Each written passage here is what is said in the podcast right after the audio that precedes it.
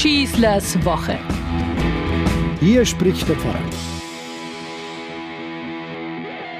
So ein regelmäßiger Podcast ist eine sehr praktische Sache. Über 150 Mal konnte ich bisher dieses moderne Medium der Meinungsvermittlung nutzen und so entweder zurück oder vorausblickend Themen, Anliegen, Vorfälle oder was auch immer mir wichtig erschien zur Sprache bringen. Wie gesagt, nur zur Sprache bringen. Ein Podcast ist kein Lehrstuhl und keine Kanzel, wo es um eine offizielle Lehre oder gar um die Glaubensvorstellung der Kirche geht. Es ist meine Sicht der Dinge, die ich so objektiv und frei darstellen möchte wie nur möglich und mein Dank gebührt denen, die mir das überhaupt ermöglichen, nämlich meine Verantwortlichen in meiner Kirche.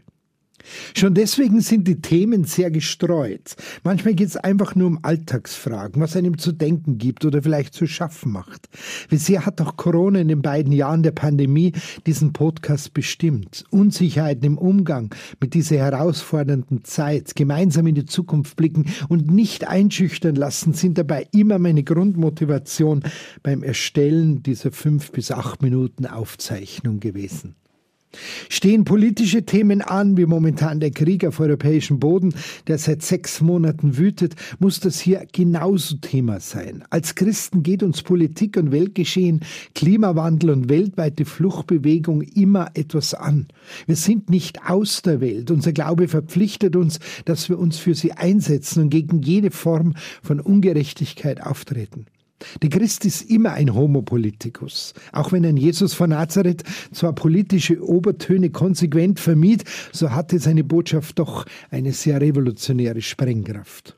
Natürlich liegen mir speziell kirchliche Themen sehr am Herzen. Im Alltag stehe ich immer schon mittendrin in den Fragen nach notwendigen Reformen, den Herausforderungen, Vorwürfen, Angriffen, aber ich erlebe auch die vielen ermutigenden Zeichen einer lebendigen Kirche um mich herum. So etwas muss einfach auch thematisiert und erzählt werden.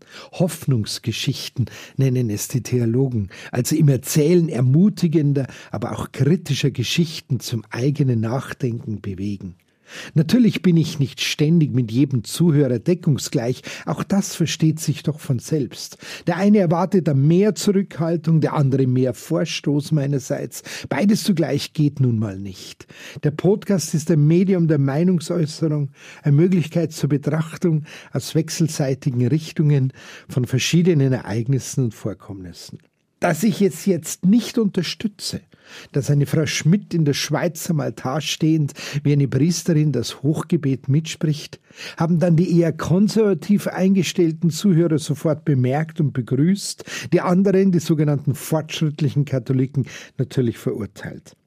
Wann soll sich denn dann irgendwann einmal etwas ändern? Endlich mal jemand, der sich was traut, so wie diese Frau, hieß es dann gleich.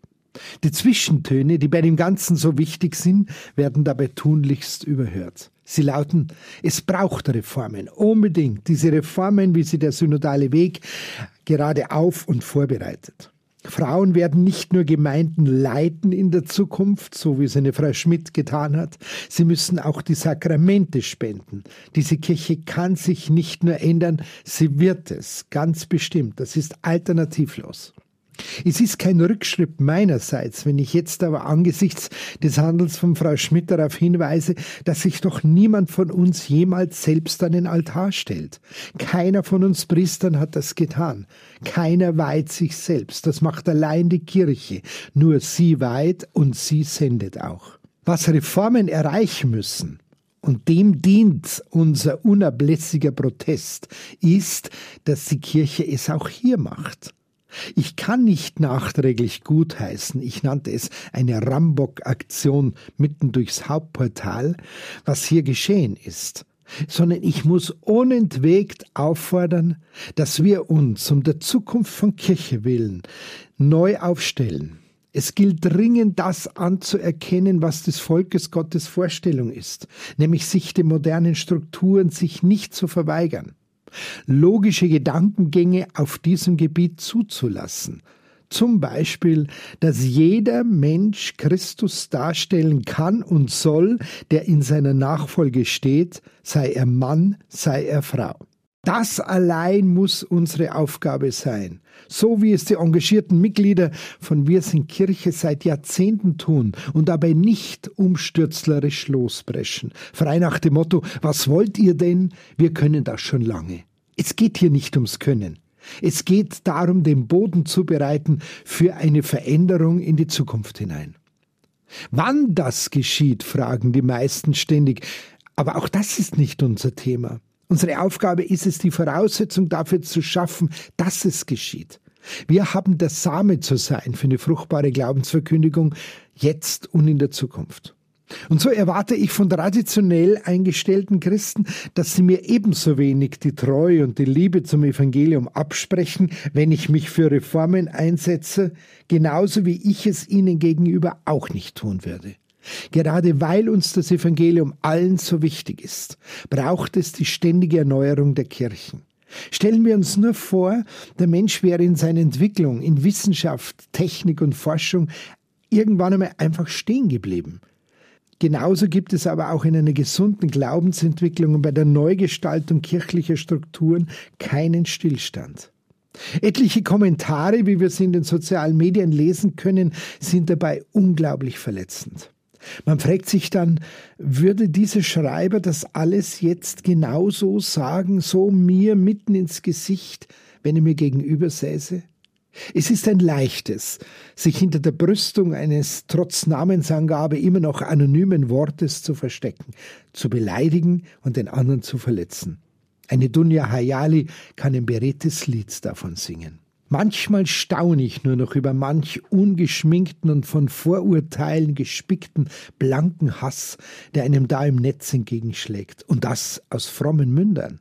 Wo sind da die guten Manieren, frage ich mich. Der Anstand zu einem ehrlichen Miteinander. Ein vielfältiger Austausch, wie ihn die sozialen Medien möglich machen, soll eine Bereicherung sein und nicht als Angriffsfläche dienen.